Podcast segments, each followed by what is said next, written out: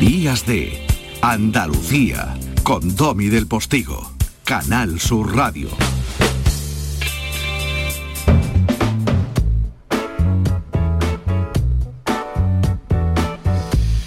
Ay, 15 de la mañana, intentamos relajarnos un poco, pese a ser conscientes que alegría y dolor forman fino tejido, como decía el verso del poeta William Blake, el poeta británico, es por darle un poquillo chancecillo al Liverpool.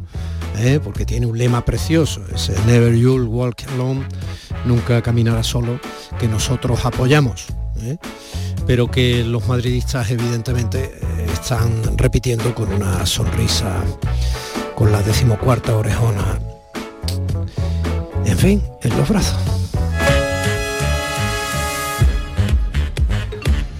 Solemos comenzar la segunda hora de cada domingo echándole una miradita a la novena capital de Andalucía que para nosotros, porque es la villa y corte de nuestro país y porque hay tantos andaluces, yo lo estuve durante años trabajando allí, viviendo allí, que para nosotros Madrid, ciudad abierta como pocas, es eh, el kilómetro cero de las Españas. Bueno, pues desde allí Postal Sonora nos trae cada domingo el periodista andaluz Jesús Nieto, que hoy estás pasando calor, Jesús. Querido Domi, ¿qué tal? ¿Cómo estás? Espero que estéis bastante bien. Yo he conocido los estudios de la movida madrileña, donde se grababa aquello que, bueno, puede salir en cualquier soporte, pero donde se entrecruzaba la gente. Tablada 25, detrás de las altas torres de Madrid, y he estado allí y me ha dado, me ha dado un estendalazo, un estendalazo ver pósters, fotografías de los secretos cuando no eran los secretos, carteles del ayuntamiento de Tierno Albán animando a, a, descocarse todos. Y todo está allí reconcentrado en la calle Tablada 25.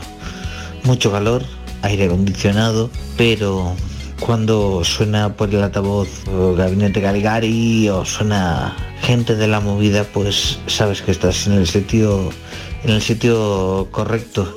Y era casualmente que pasamos por allí para hacer un reportaje, pero, pero Tablada 25 es uno de los epicentros de la movida. Por allí anduvo incluso el, el muelle, el grafitero. Y nada más. Eh, Domi, mucho calor, muchísimo calor. Pero bueno, con todo con eso lo contamos. Un abrazo muy fuerte mío y de un clásico de esta sección, del Tito Enrique, que nos manda un saludo para toda Andalucía. Un abrazo desde la novena capital de Andalucía, Domi.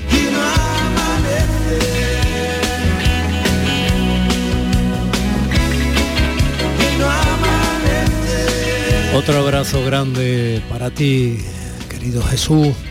Y ahora en nuestra sección Compromiso con Andalucía, en estos encuentros que ponen el foco en andaluces, asociaciones o empresas cuya acción social, cuya vida, cuyo nivel de excelencia repercute en una Andalucía mejor para todos nosotros, pues vamos a conocer a Rocío Mesa. Mm, le va a flipar, mm, la vamos a tener aquí en un minuto. Esta granadina inquieta se marchó a Los Ángeles con una beca talentia a la Junta de Andalucía, ahora lo contará ella, ¿no? Pero eh, lo, que, lo que iba a durar un año en su vida o menos, pues ya lleva más de 10. En Estados Unidos, Rocío dirige Hola, eh, la Spanish Contemporary Cinema Showcase, una muestra de cine español allí en Los Ángeles, muy celebrada. ¿eh? En California, Rocío ha aprendido vida y cine y allí incluso se ha casado con un músico norteamericano, pero la tierra tira. Rocío ha vuelto unos meses a Andalucía para rodar su primer largometraje, Secaderos, con el paisaje y la historia de la Vega de Granada, como un protagonista más de la trama. Recuerden, sobre esta hora más o menos cada domingo. También compromiso con Andalucía, esta sección que nos patrocina la Fundación Unicaja y que nos ayuda a todos a reconocernos en los nuestros, en nuestros mejores. En días de Andalucía, compromiso con Andalucía. Un espacio ofrecido con el patrocinio de Fundación Unicaja.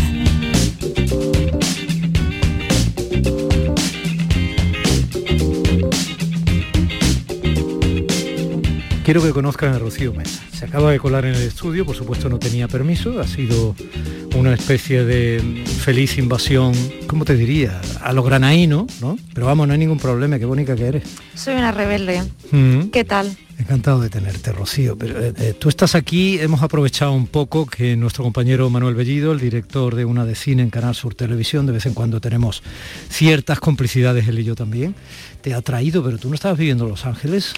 Pues efectivamente estaba y quizás esté viviendo en Los Ángeles, pero he venido temporalmente, he vuelto a mi tierra, lo cual es un placer, la verdad para trabajar en un proyecto, en un largometraje de ficción que se llama Secaderos. El que está ubicado en la Vega de Granada. Efectivamente. Ah, ya te voy pillando. Efectivamente. Me he colado, pero ya, ya vas pillando por dónde voy. Además es ficción. Bueno, la Vega de Granada la conocías tú muy bien. Tú te fuiste con 17 años por ahí para los Estados Unidos, ¿no? Pero...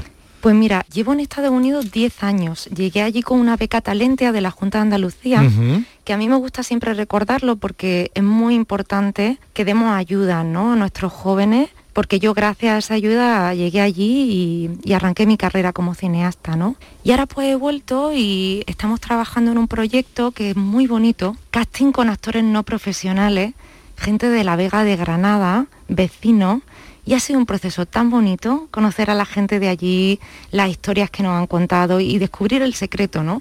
El misterio que cada una de estas personas lleva dentro. Gente que ni ellos mismos sabían que podían ser actores y sin embargo tienen un talento que yo considero increíble. Así que está siendo una, una experiencia preciosa y una forma muy bonita de volver a mi tierra. Hubo grandes cineastas, desde casi el cine mudo, que experimentaron con personas que no eran actores profesionales y ahí hay alguna que otra joya para la historia del cine. También hay algún que otro fracaso. Como tú bien sabes, a lo mejor hasta mejor que yo. Vamos a ir de de ti a La Vega, de La Vega a Secaderos y al cine, del cine a Estados Unidos y a este ratito de radio entre nosotros para que te conozcan mejor los andaluces, si te parece, ¿no? Vamos a ver, lo primero, háblame de La Vega de Granada. Pues mira, La Vega de Granada es un lugar, creo que desconocido para mucha gente y de una belleza, bueno, tremenda. Desde cualquier lugar de La Vega, que es muy llana, se puede ver toda Sierra Nevada, queda la nieve y yo te prometo que me emociono, ¿eh? Desde esa llanura ver cómo se alza esa sierra tan, tan hermosa. Y luego está regada por el río Genil. El río Genil la atraviesa y entonces eh, es lo que provoca que sea terreno de regadío, ¿no? Otra de las cosas muy curiosas de la Vega de Granada es que se cultivan muchas choperas.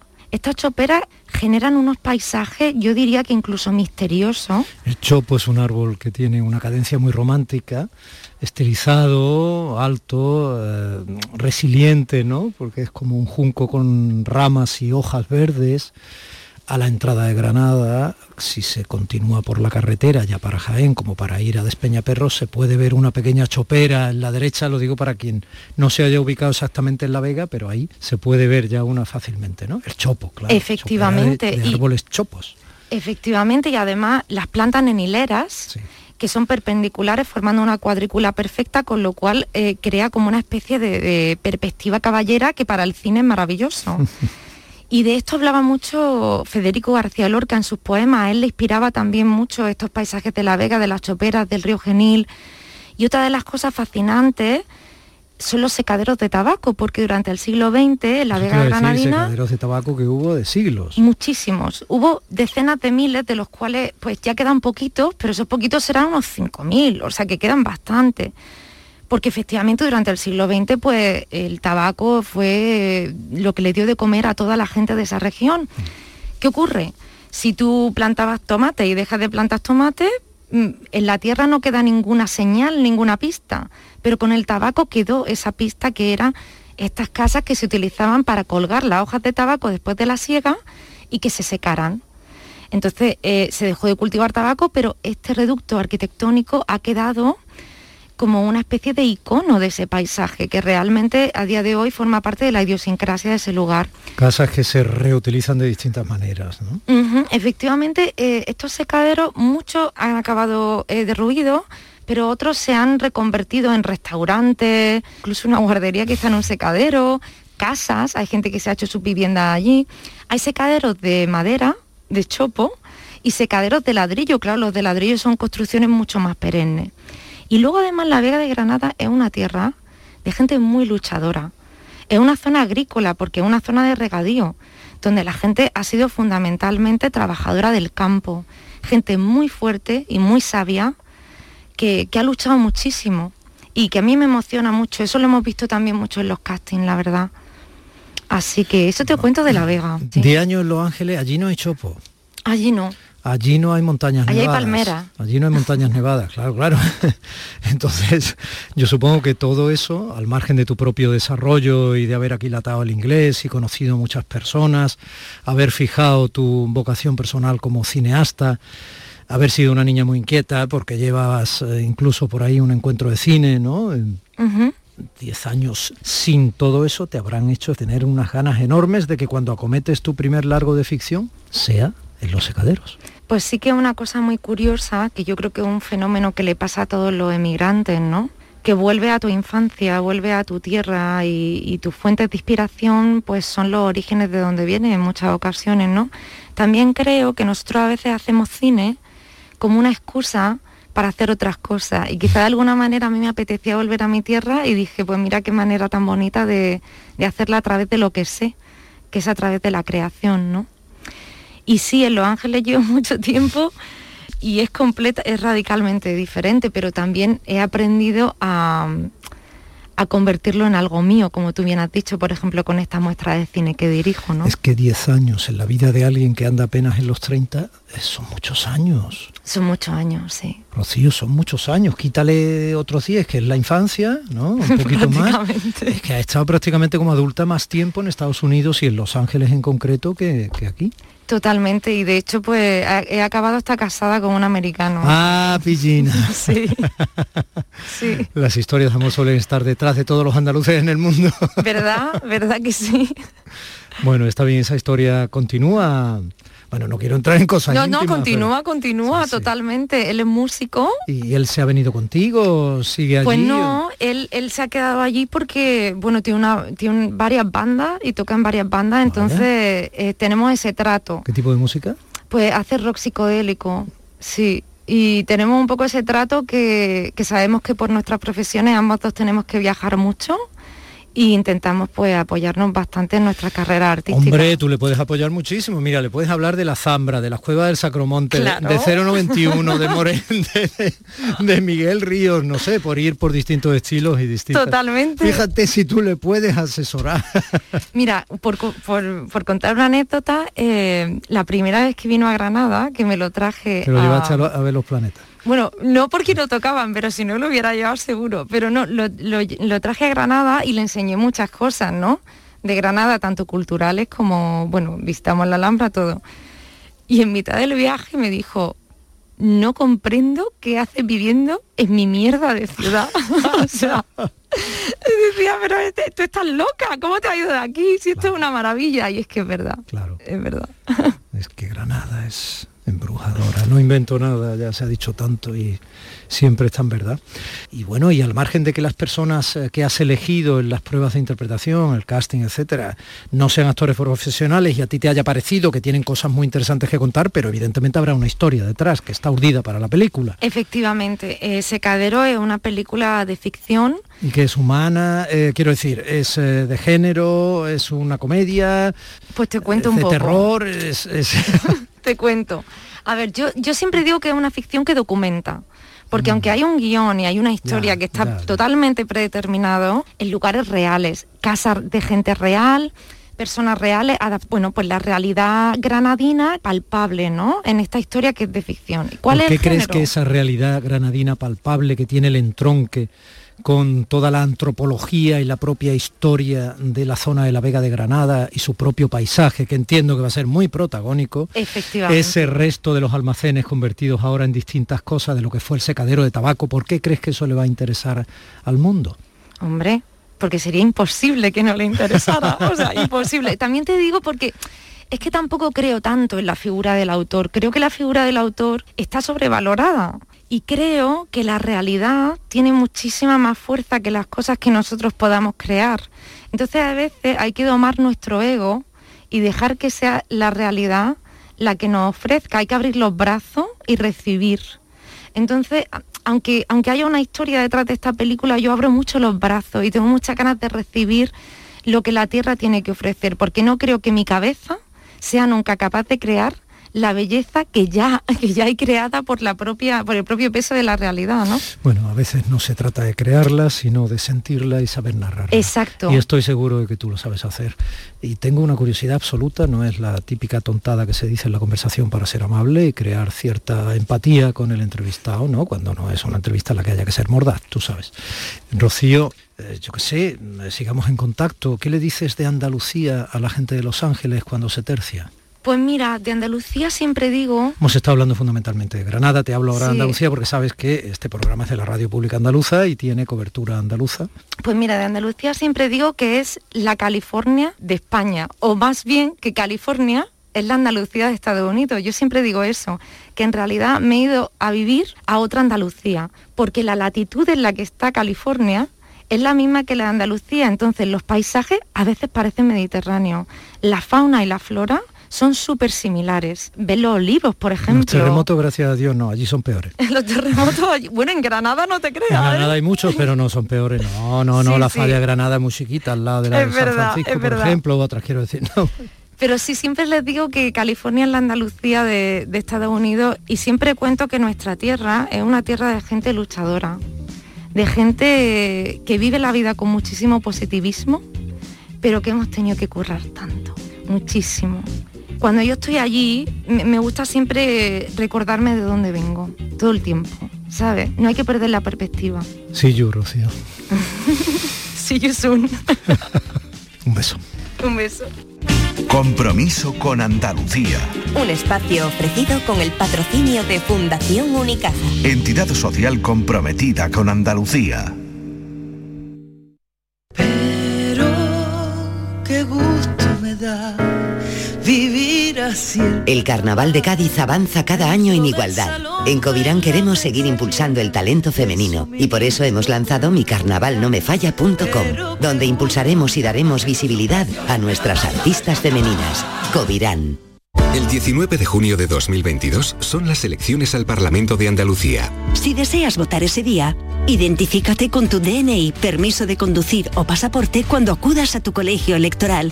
También puedes ejercer tu derecho al voto por correo. 19 de junio de 2022. Elecciones al Parlamento de Andalucía. Infórmate llamando al teléfono gratuito 919-0622 o entra en eleccionesparlamentoandalucía2022.es. Junta de Andalucía.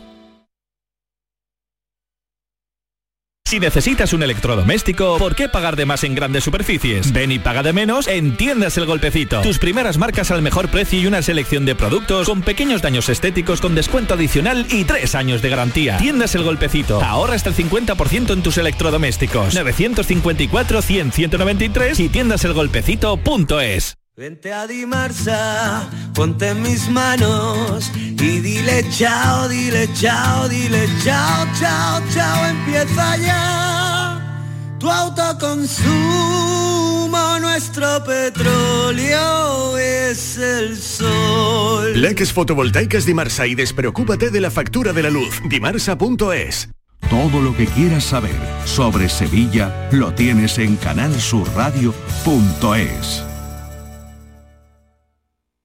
El fútbol siempre te da una segunda oportunidad. Y el Almería sigue dependiendo de sí mismo para subir a primera. Y ese ascenso podría culminarse en Leganés en la última jornada de liga de segunda división. Vívelo con nosotros. Lo tenemos todo preparado. La gran jugada de Canal Sur Radio. Este domingo desde las 7 de la tarde con Jesús Márquez. Quédate en Canal Sur Radio, la radio de Andalucía. Vete a dormir con una sonrisa, con el show del comandante Lara. El humor más travieso, los invitados más divertidos, las mejores versiones musicales de Calambres. El show del comandante Lara, los domingos en la medianoche después del deporte. Quédate en Canal Sur Radio, la radio de Andalucía. Días de Andalucía, con Tommy del Postigo, Canal Sur Radio.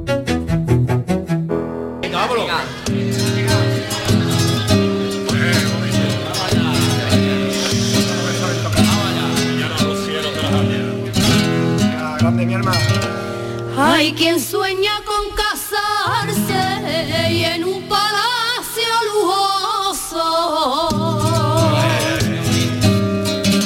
En un palacio lujoso. Hay quien sueña con casarse y en un palacio lujoso. Mira que chico es mi sueño y yo me siento orgulloso. La pastora salía de la parroquia de la Asunción, recorría las calles de Almonte, ya estuvimos el domingo pasado en esa procesión extraordinaria y ahora toca tomar el camino de los llanos hacia la aldea. Y ahí, pues ya en el camino anda mi compañero Sebastián Forero y entre él y yo teníamos asuntos pendientes, ¿verdad Sebastián? Buenos días de nuevo. Buenos días.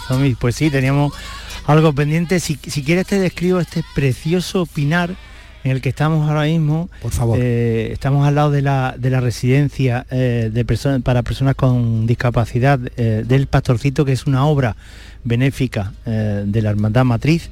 A nuestra izquierda, al otro lado de la carretera, tenemos el puesto de mando móvil de la Guardia Civil, tenemos a bomberos, tenemos a, a todos los servicios de emergencia sanitaria y recordemos, estamos en, en una empresa de servicio público, que la carretera A483 entre Almonte y El Rocío está cortada.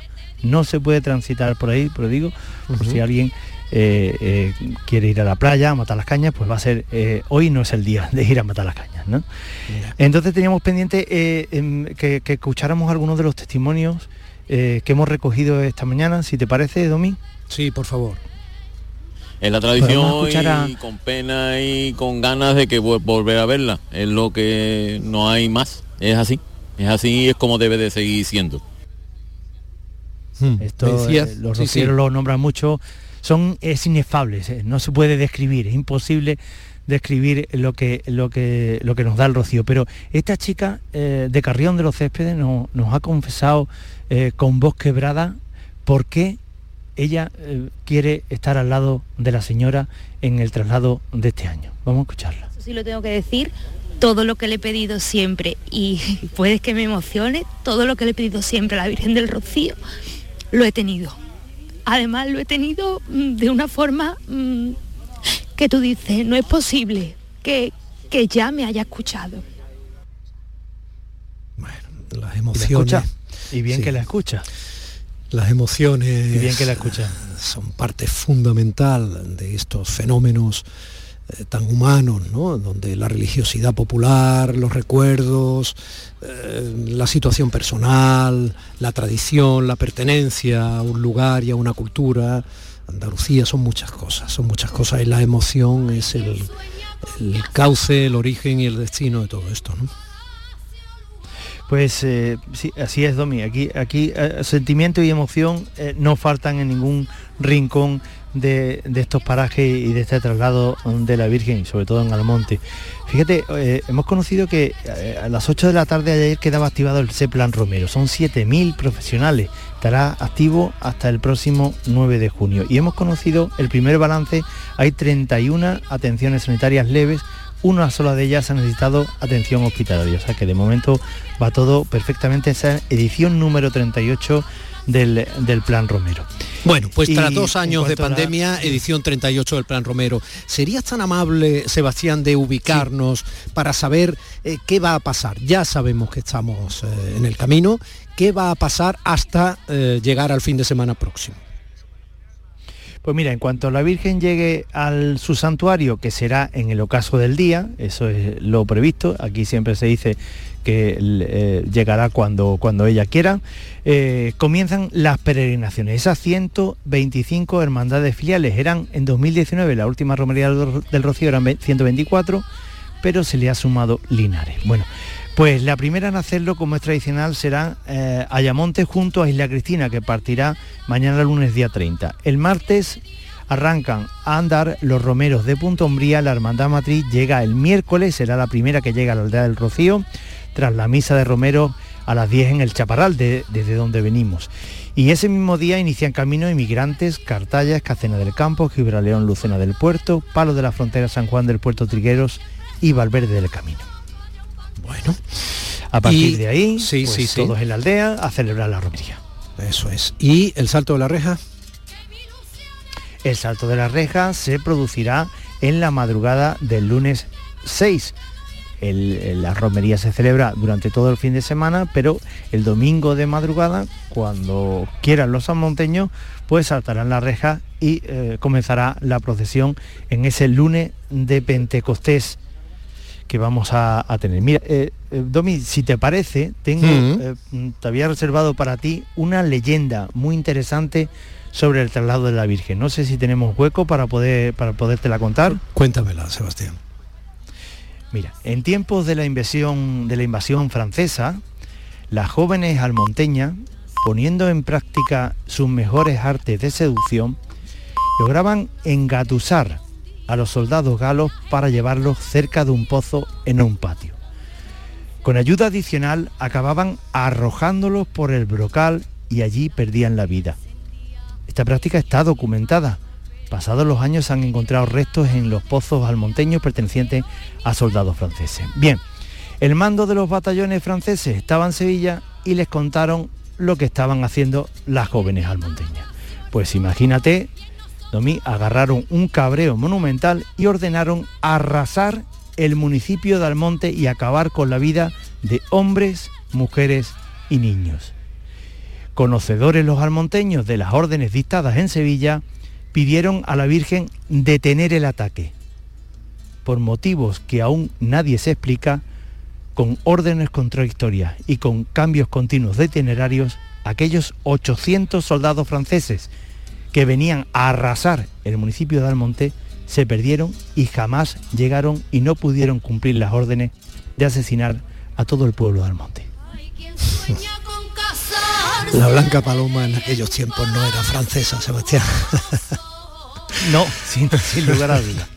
Compañero... tenía preparada esta anécdota porque sí, muy bonita. Eh, las leyendas me que parecía muy curiosa, ¿verdad? Sí, lo es, lo es. Las leyendas que trufan todas estas tradiciones, siempre salpimentadas, evidentemente, de verdades o medias verdades que las hacen eh, más lógicas y más sólidas. Y como digo, eh, pues claro, también llenan de literatura y de relato lo que es una manifestación tan potente, tan poderosa como es eh, la romería del Rocío. Sebastián, un abrazo muy grande. Eh, seguirás en antena, supongo, inmediatamente después de Días de, cuando Pepe coja los trastos con su gente de Andalucía, entiendo, y nosotros volveremos a hablar seguramente el fin de semana que viene, ¿de acuerdo? Entiendo que eso es un de acuerdo. Bueno, Sebastián, un abrazo.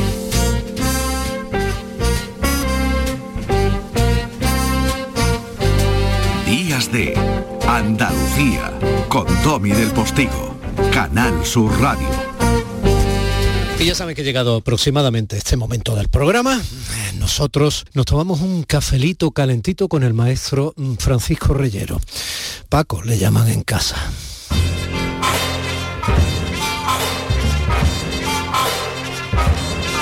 Hombre, de los Pacos de toda la vida, Paco. Hay veces que me llaman otras cosas, francamente, como a todos. ¿Para qué nos vamos a engañar? Pero, pero sí, cuando, cuando el ambiente, digamos, que se sosiega, hay veces que llegan hasta eso. Incluso papá, dicen algunos. Una cosa verdaderamente emotiva. O se sí. uno los pelos como escarpias. Sí, sí, absolutamente, absolutamente. Lo que pasa es que es verdad que ya cuando los hijos están en procesos de rebeldía, cuando llega la, la mala hora, la comunicación se complica, Domi. Luego dice, los niños ya volverán, pero ¿cuándo van a volver? Los niños, los niños volverán, ¿a dónde van a volver? ¿Volverá un adulto ya con, bigote mm. o una señora hecha y derecha y ya será otro tipo de relaciones? Por lo cual uno tiene ahí ese toque melancólico. Bueno, no fíjate, obstante... Fíjate, interesante lo que dices, porque eh, los grandes estudiosos de la evolución humana se paran en la adolescencia o sea, no entienden muy bien, te van explicando un poco todos los procesos de desarrollo, los que nos diferencian de los animales y pueden explicar en parte el éxito evolutivo del ser humano, bueno, fundamentalmente del sapiens hasta llegar a nosotros, ¿no? Bueno, hasta llegar a nosotros, bueno, vamos a dejar hasta llegar a los mejores de nosotros. De por delante, sí. Vamos a dejar algo de la escalera. Sí. Bueno, pues se paran en la adolescencia, porque parece ser que es un momento que no se acaba de explicar muy bien. O sea, ¿por qué? El ser humano como tal produce la adolescencia. O sea, ¿por qué arriesga todo su periodo evolutivo de éxito a ese intervalo en el que se pueden producir retrocesos. Es paradójico, ¿no? Hmm. Decía Serrat, una vez que estuvimos charlando en el Flexo, que la adolescencia es una cuestión de barrios. Quiero decir, si tú vives en un barrio alto o en un barrio bajo, si tú has vivido en una determinada época o si has vivido en una época donde ya se inventó la adolescencia, desde el punto de vista de la sociedad. Quiero decir, antes había la transformación de la niñez a la adultez directamente, sin ese paso, sin ese, vamos a decir, sin ese confort, confort incómodo para aquel que lo vive y también eh, condescendiente a veces para aquellos que dicen, bueno, es que el niño es adolescente, pues es que vamos a hacer, ¿no? Pero me comentaba Serrat, dice, es una cuestión económica. Cuando alguien ha tenido que abrirse paso en la vida y de repente un día es niño y al día siguiente ya es adulto y se le caen encima todo tipo de obligaciones que tienen que eh, hacer que se vaya abriendo paso sin ningún tipo de eh, mirarse o tener esa posibilidad de enfrentar a las, a las controversias. Pero bueno, esto es una una idea también poética, una idea del propio Serrat, porque ahí se contradice pues con todo lo que tú estás hablando, ¿no? La propia biología, la evolución del ser humano y cómo efectivamente se atraviesa un periodo de unos años que se va transformando nuestro propio cuerpo y nuestra propia sensibilidad, el cerebro te quería yo contar... Eh, déjame que te lo hilvane yo, ya que me hablas de recurso poético, te digo, recurso poético vas a tener esta noche en el Flexo. Y ya que hablamos de adolescencia, hay que aprender a hablar con los adolescentes, porque si no, a veces todo es no me rayes, no me rayes, papá, no me rayes. Bueno, pues de aprender a hablar sabe mucho Luis García Montero y de recursos poéticos también, ¿no? El poeta granadino que tienes, es un invitado estupendo esta noche, que además eh, es toda una autoridad desde que es responsable del Instituto Cervantes. Sí, hablamos de la forma que hay de entenderse, de las diferentes maneras que hay de entenderse en español.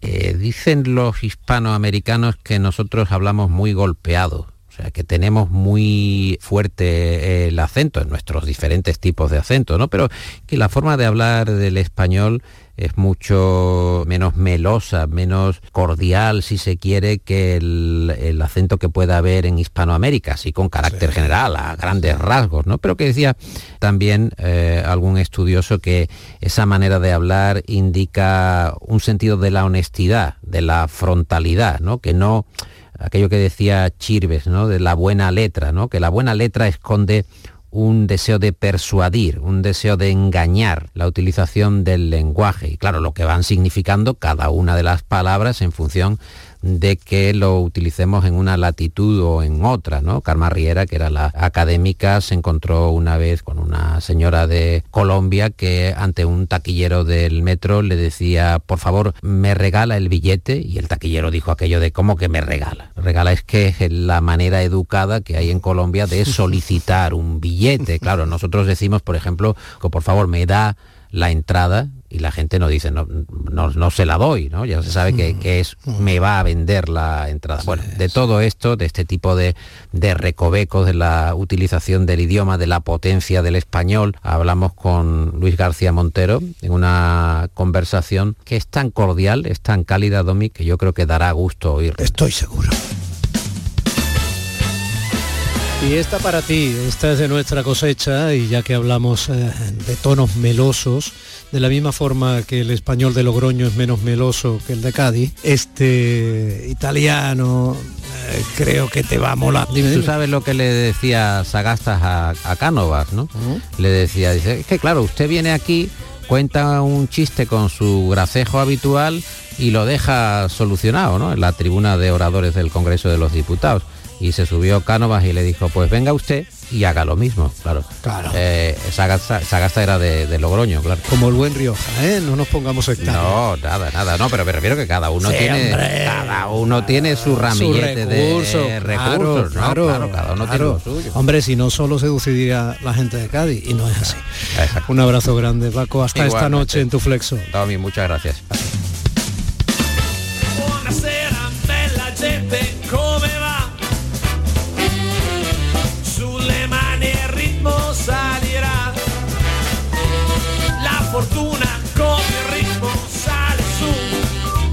Casi las 11 menos 20 de la mañana, consejillos publicitarios y todavía tenemos mucho, mucho, mucho que sentir contigo. de Andalucía con Domi del Postigo, Canal Sur Radio. Aunque creas que no ha tocado, no pierdas la ilusión. Mira al otro lado, ahí va, está premiado. Ahora tienes más opciones de ganar. No hay lado malo en el nuevo cupón. Por los dos lados puedes ser ganador. Nuevo cupón diario. Ahora de lunes a jueves con premios a las primeras y a las últimas cifras. Además tiene un primer premio de 500.000 euros al contado. A todos los que jugáis a la 11, bien jugado. Juega responsablemente y solo si eres mayor de edad. El 19 de junio de 2022 son las elecciones al Parlamento de Andalucía. Aunque vivas lejos de tu pueblo, de tu tierra, de tu ciudad, nada te impide votar. Sigue las instrucciones de la Oficina del Censo Electoral. Si estás inscrito en el CERA, puedes cumplimentar el impreso de solicitud que encontrarás en www.exteriores.gov.es. Remítelo hasta el 21 de mayo a la Oficina del Censo Electoral y te enviarán la documentación para votar. Ahora puedes optar por depositar tu voto en la oficina o sección consular del 15 al 17 de junio o enviárselo por correo certificado hasta el 14 de junio. Para más información consulta www.ine.es o www.exteriores.gov.es. 19 de junio de 2022. Elecciones al Parlamento de Andalucía. Infórmate llamando al teléfono gratuito 919-0622 o entra en eleccionesparlamentoandalucía2022.es. Junta de Andalucía. Sevilla. Canal Sur Radio. ¿Eres de los que se desesperan cuando no carga un vídeo en YouTube? Vente a Unicable y combina nuestros servicios de fibra, móvil y televisión como quieras. En Unicable encontrarás tarifas de otro planeta. Visítanos en La Rinconada, Umbrete, Cantillana, Santiponce, La Puebla del Río, San José de la Rinconada y Alora, en Málaga. Encuéntranos en unicableandalucía.com. Recuerda, tu operador local es Unicable. ¿Te has enterado de las nuevas aperturas del centro comercial Los Alcores? Springfield totalmente renovado y con moda de mujer. Stradivarius con su nueva imagen y más moda. Próximamente abrirá JD y en GIS podrás encontrar todo en equipamiento para el hogar. Pero no solo eso. Vuelve TGB con su 2x1 los jueves. No te lo pierdas. Ven y descúbrelo. Autovía A92. Salida 7 en Alcalá de Guadaira. Centro comercial Los Alcores. Mucho donde disfrutar. Disfruta de Andalucía y de la radio hasta enamorarte. Escucha, siente y déjate seducir por una tierra repleta de tradiciones, de una gastronomía de bandera, de patrimonio cultural fascinante y una gente única. En Gente de Andalucía, los sábados y domingos desde las 11 de la mañana con Pepe da Rosa. Quédate en Canal Sur Radio, la radio de Andalucía. Días de Andalucía con Domi del Postigo, Canal Sur Radio. Tostada con aceite y cine. Every day it's a getting closer, going faster than a roller coaster. Love like yours will surely come my way. Que te acostumbres a algo no significa que te guste. Tú estás acostumbrada a mí. Te levantas y ves la tele. Metes en el coche y escuchas la radio.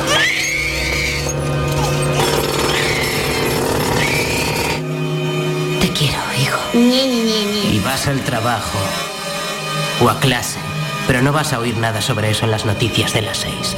Kevin y yo estamos jugando a secuestros de Navidad. ¿Sabe dónde va a pasar la vida eterna? Iré directo al infierno.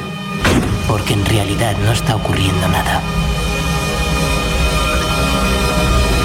Es decir, es tan triste que la mitad del tiempo la gente de la tele, de dentro de la tele, están viendo la tele.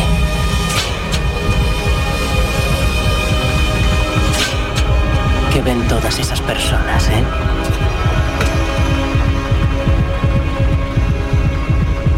A gente como yo. A gente como yo. Y si eso te lo dice tu hijo. Y sabes que tu hijo ha sido el protagonista de una matanza en el centro escolar. La película que ha elegido Juan Luis Artacho para ilustrar la noticia de la matanza esta semana en un colegio de Uvalde, en Texas, es Tenemos que hablar de Kevin.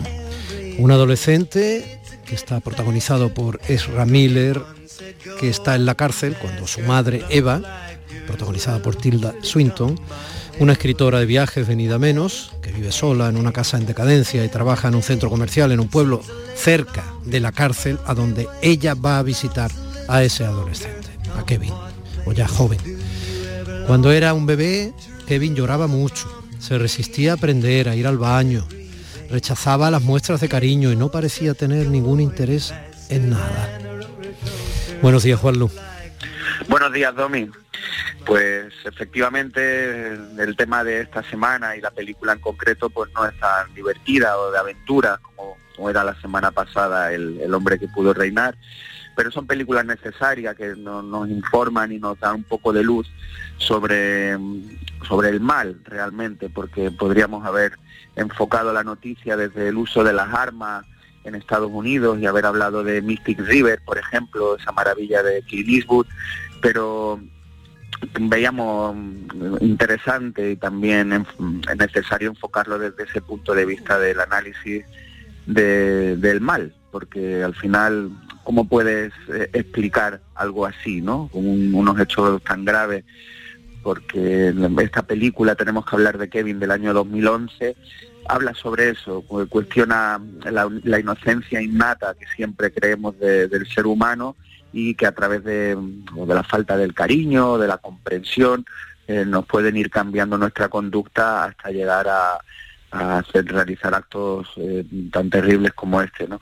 Pues la película no cuestiona esto y nos habla de, del mal de- casi innato de, de la naturaleza que pueda tener el ser humano en, en la maldad. Ya es tarde, Eva. hola. Tienes que levantarte. Hola. No, no lo despiertes, acabo de acostarlo, por favor, Hola, Franklin. ¿Cómo está, bebé? Ah. Hola. ¿Quién está aquí? ¿Quieres pasear? ¿Quieres pasear? ¿Está tranquilo? Tienes que jugar un poco con él, es todo. ¿Te parece que exagero? Ah, solo tienes que jugar con él un poquito. Eh, jugar un poquito. Un poquito nada más, Un ¿verdad? poquito, jugar un poquito. Un poquito nada más.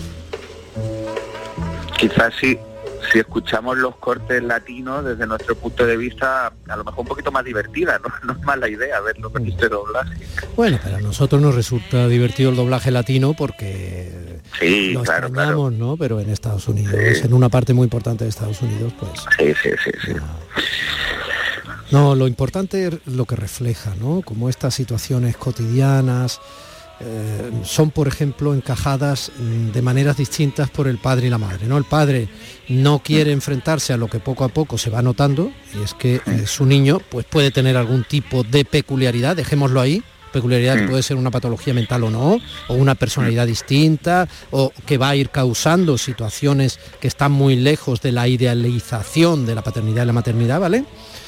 Sin embargo, la madre se percata desde el primer momento mm, de que eh, el asunto y el crecimiento de su bebé empiezan a estar lejos de lo que habían soñado. Sí, es eh, muy interesante como eh, esta novela, está basada esta película en una novela de una autora que se llama Lionel River y la directora, eh, Lynn Ramsey, que es eh, esta directora escocesa, la que dirige Tenemos que hablar de Kevin, son dos mujeres las que gestan o mm, tienen el punto de vista sobre cómo van a enfocar esta, contar esta historia.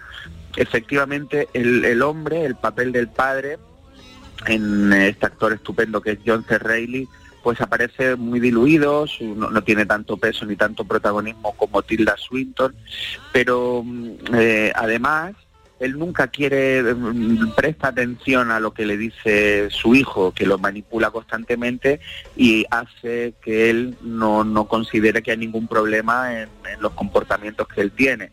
Obvia a lo que mm, a las dudas que tiene la madre y él confía plenamente en que su hijo no, no está haciendo nada y que es ella la que eh, está perdiendo un poco la cabeza. Eh, muy interesante como ella desde el primer mo- momento, minuto uno de, de- de la vida de su hijo, nota que algo no está bien, pero es incapaz, porque todos los que tenemos hijos sabemos que es incapaz de poder pensar de que, de que esa persona a la que le tienes un amor infinito desde que nace eh, pueda ser capaz de matar a su propia hermana, a su propio padre o, o de castigar a las mascotas de la casa hasta verlas sufrir y disfrutar con la violencia, ¿no? Que es lo que le pasa a este, a este Kevin. Esos mugrosos papeles son horribles. Idiotas. Las personas necesitamos una habitación propia. Tú tienes la tuya, esta es la de mami. Te puede ayudar a hacer especial tu habitación si quieres. ¿Qué quieres decir con especial? Pues no sé, que tenga tu personalidad. ¿Cuál personalidad? Has entendido muy bien. Son idiotas. Y es magnífica la utilización de todas estas cancioncitas eh, estupendas que son una diabólica eh, un diabólico contrapeso a la tensión que va creciendo poco a poco hasta llegar a la terrorífica catarsis de la matanza que el niño protagoniza. Kevin mm, no solo mata a compañeros del, del instituto, eh, Kevin también mata a su hermana, también mata a su padre. Y la conversación última de Kevin con su madre en la cárcel es sobrecogedora. El, el lenteja, lo que hemos vivido estos días, también nace de, de- o como mata a su abuela, ¿no? Es decir, Mm. esto eh, tiene muchos paralelismos. Y, mm, efectivamente has puesto, has arrancado con una canción de Buddy Holly eh, y ese potente contraste de las imágenes donde predomina mucho el color rojo, ¿no? Ese de, de la sangre, evidentemente, y de la violencia, con, con el contraste con canciones alegres y divertidas, hasta potencia un poco eh, lo que estás viendo, ¿no? Y te lleva a otro terreno para mí mucho más rico e interesante y me parece de los grandes aciertos de, la peli. Una peli que se presenta en Cannes en 2011, que es un ejercicio de estilo narrativo muy interesante porque nos va contando esta madre destrozada por, con un hijo ya en la cárcel donde ya intuimos que algo malo ha pasado desde el principio, va recordando volviendo atrás desde hasta la infancia, el nacimiento de su hijo y, y ordenando recuerdos que, seguro que solo quiere olvidar. Y, es muy, audaz mm, visualmente como la película se compone en una especie de puzzle eh, visual eh, muy interesante y muy rico. Y decir también que el peso de toda la historia, de todo el proyecto, de todo está en los ojos de esa actriz superlativa y personalidad que que a mí me fascina, que es eh, Tilda Swinton, una actriz portentosísima, con un cuerpo eh, andrógeno raro, como también es el propio Kevin, que es un actor eh, también muy particular, pero no quiero dejar de obviar a, la presencia de Tilda Swinton, una de las grandes, grandes, grandes actrices eh, contemporáneas. Hoy la noticia era la matanza en el colegio de en Texas, y nuestra película Tenemos que hablar de Kevin, 2011, dirigida por la señora Lynne Ramsey. Eh, bien traído, Juan Lu, y seriamente contado. La semana que viene más. Un besito, muchas gracias. E- enhorabuena. Días de Andalucía. Juan Lu, Gracias, gracias, Domi. enhorabuena, que conozco el merengazo. Iba a ser un chiste al principio. No, no, no, hoy no, Benzema, hoy no. Pero bueno, pero Hoy bueno, no. habla de Kevin. Sí, enhorabuena por, Muchas por gracias. Courtois. Adiós, adiós. Días de Andalucía con Domi del Postigo. Canal Sur Radio. Compás.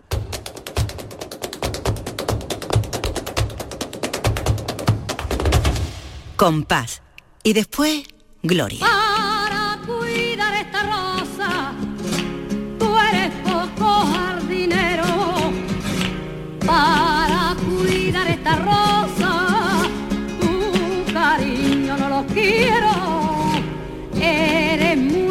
Muy poquilla cosa, solo se te ve sombrero. Y era verdad, porque, porque Juanito Valderrama era Juanito y no Juan en parte, Juan por su grandeza, por su poderío y por la estrella enorme que fue.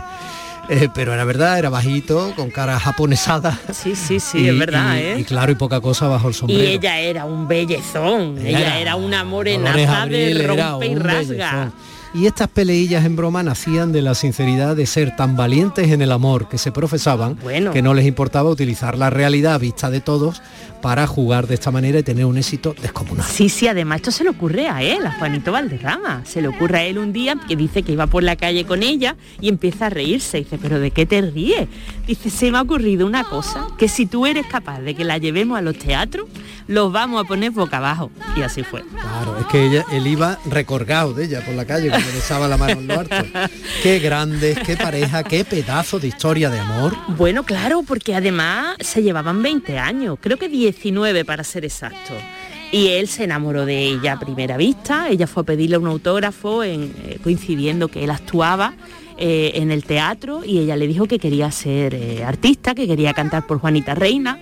Y, y bueno, pues eso fue al principio y después él se enamoró de ella, la contrata en su espectáculo y él estaba casado. Él tenía su mujer y tres hijos. atento al momento en el que en un momento en que España. en el que todo era pecado en España. Todo era pecado y no te digo más el sagrado matrimonio, ¿no? Entonces ella, que fue muy coherente desde el principio, le dijo, mira Juan, si tú quieres algo serio conmigo, vete a tu casa, ponlo todo en nombre de tu mujer y de tus hijos, porque yo no quiero nada de eso. Que nadie me pueda decir que estoy contigo por lo que tú tienes. Vete, arregla todo y después te vienes y ya veremos. Y así lo hizo. Y oye, funcionó pues hasta sus últimos días estuvieron juntos y tuvieron una carrera pues eh, llena de éxitos. También tu- vivieron una época de decadencia porque bueno, cambió un poco eh, el panorama español. Él, a pesar de ser un republicano reconocido, siempre se le, eh, se le relacionó con el régimen de Franco. Bueno, pues es que es el tiempo que le tocó vivir. Él cuenta cómo lo llamó eh, Franco a, actuar al pardo y iba asustadito, porque pensaba que lo iba a justiciar, fíjate lo que te digo. Y cantó el emigrante asustado por si eh, Franco pues le, le afeaba que aquello... Pero a Franco le encantó, se lo hizo repetir porque le gustó mucho. Dice, pero yo ese día, decía Juanito, ese día yo pasé un mal rato, yo pensé que salía de allí con los pies por delante. Fíjate, ¿no? Y sin embargo luego, El pues, inmigrante que se convirtió en un himno. hombre, y que tenía detrás ni más ni menos que el dolor, porque la migración no era por gusto, Claro. que el dolor de una parte muy importante de la población el emigrante que, se iba a llamar el exiliado, pero él no fue capaz de ponerle ese título, porque ya iba a ser demasiadas connotaciones Y con políticas. ese título no se hubiera convertido en un himno. Quizá Fíjate, no, con quizá ese no. título se hubiera convertido en un himno político, era otra cosa. Mm. Pero lo que se convirtió en inmigrante era en un himno cultural, Claro. sociológico, transversal Claro. de un país medio en ruina Mm. y evidentemente gobernado por un autócrata, un dictador. El caso es que cuando escuchamos un poquito, Que le saluden las torres de España, mi rey. Esto es un chaval. Esto es cuando ella se queda embarazada de, de su primera hija, por si era un chaval, pues eh, pensaban que iba a ser un niño y le hicieron esta canción. Su primera hija, ¿quién es? Juana Dolores. Juana es una niña con una clase cuando Sí, señor. canta. Es, bueno, es que esa familia yo le he tenido un gran cariño, Dolores la, la admiraba, porque además fue también empresaria, una mujer muy, muy Sí. por encima de su tiempo. Y, y Juan, bueno, Sí. cuando tuve la suerte de entrevistarle por primera vez, es que me quedaba embelesado, aparte del conocimiento de los cantes. Claro, cosa- es que era un cantador bueno, muy y su, y completo. su hijo Juan Valderrama, que también tiene una carrera en solitario, que es Sí, niño, sí, una cabeza muy bien amueblada, que se Mm. maneja muy bien en los medios de comunicación. Muy también. preparado, efectivamente. Son una Ah. gente estupenda. Y bueno, pues Juan es que fue un gran cantador. Lo que pasa es que cuando en los años 60 empieza a mandar, digamos, otro tipo de cante, no se le perdona su estética, no se le perdona que haya triunfado con canción y no con cante. Y entonces esos años fueron difíciles para Juanito y para otros cantadores de la misma estética, ¿no? Pero eh, el cariño del público siempre lo tuvo, ¿no? Y con el paso de una los cosa años... son los puristas y los tejemanejes dentro del flamenco más ortodoxo sí, y las valoraciones que se efectivamente, hacían. Y efectivamente. otra cosa era el éxito popular que fue incontestable. incontestable. Además, él se dio cuenta muy rápido de lo que él tenía que darle al público para que el público respondiera. Porque él tuvo una visión magnífica, un ojo. Él fue el que descubrió a Camarón. Y a Camarón lo abucheaban cuando iba con él en su espectáculo. Y él le decía a Camarón, tranquilo, tu tiempo llegará porque tú eres muy bueno. Eso lo dijo Juanito Valderrama.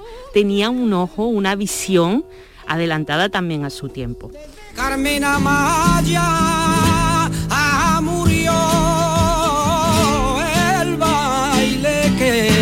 Sin reina. ¿Cómo bailaba Carmen Amaya? Y qué suerte hemos tenido de poder saberlo, porque ahí quedó reflejado, ¿no? Y cantaba, bailaba otras y cosas cantaba. en películas como la de Rovira Veleta, ¿no? Sí, esta canción se la hizo Juanito, bueno, en realidad es una soleá un poco acancionada que se la dedica Juanito cuando muere Carmen Amaya. Bueno, Domi, pues yo creo que no nos da tiempo a mucho más. Podríamos seguir hablando mucho rato, pero el tiempo premia. Bueno, eh, tenemos tiempo siempre de recuperar lo que nos interese. Por supuesto. ¿eh? Ya lo hablamos tranquilamente esta semana y ya lo vemos, ¿te parece? Claro que sí. Pedazo de historia de amor, la de Dolores Abril y Juan Valderrama. Qué gran vida. Familia, son prácticamente las 11 de la mañana, se quedan en las sabias manos del maestro Pepe da Rosa, su Anita Carvajal y su gente de Andalucía. A todos, a todas, gracias. Si te ha gustado este programa, descárgatelo para volver a disfrutarlo. Lo tienes como todos los demás en la radio a la carta, en nuestra web y en nuestra app. Quédate en Canal Sur Radio, la radio de Andalucía.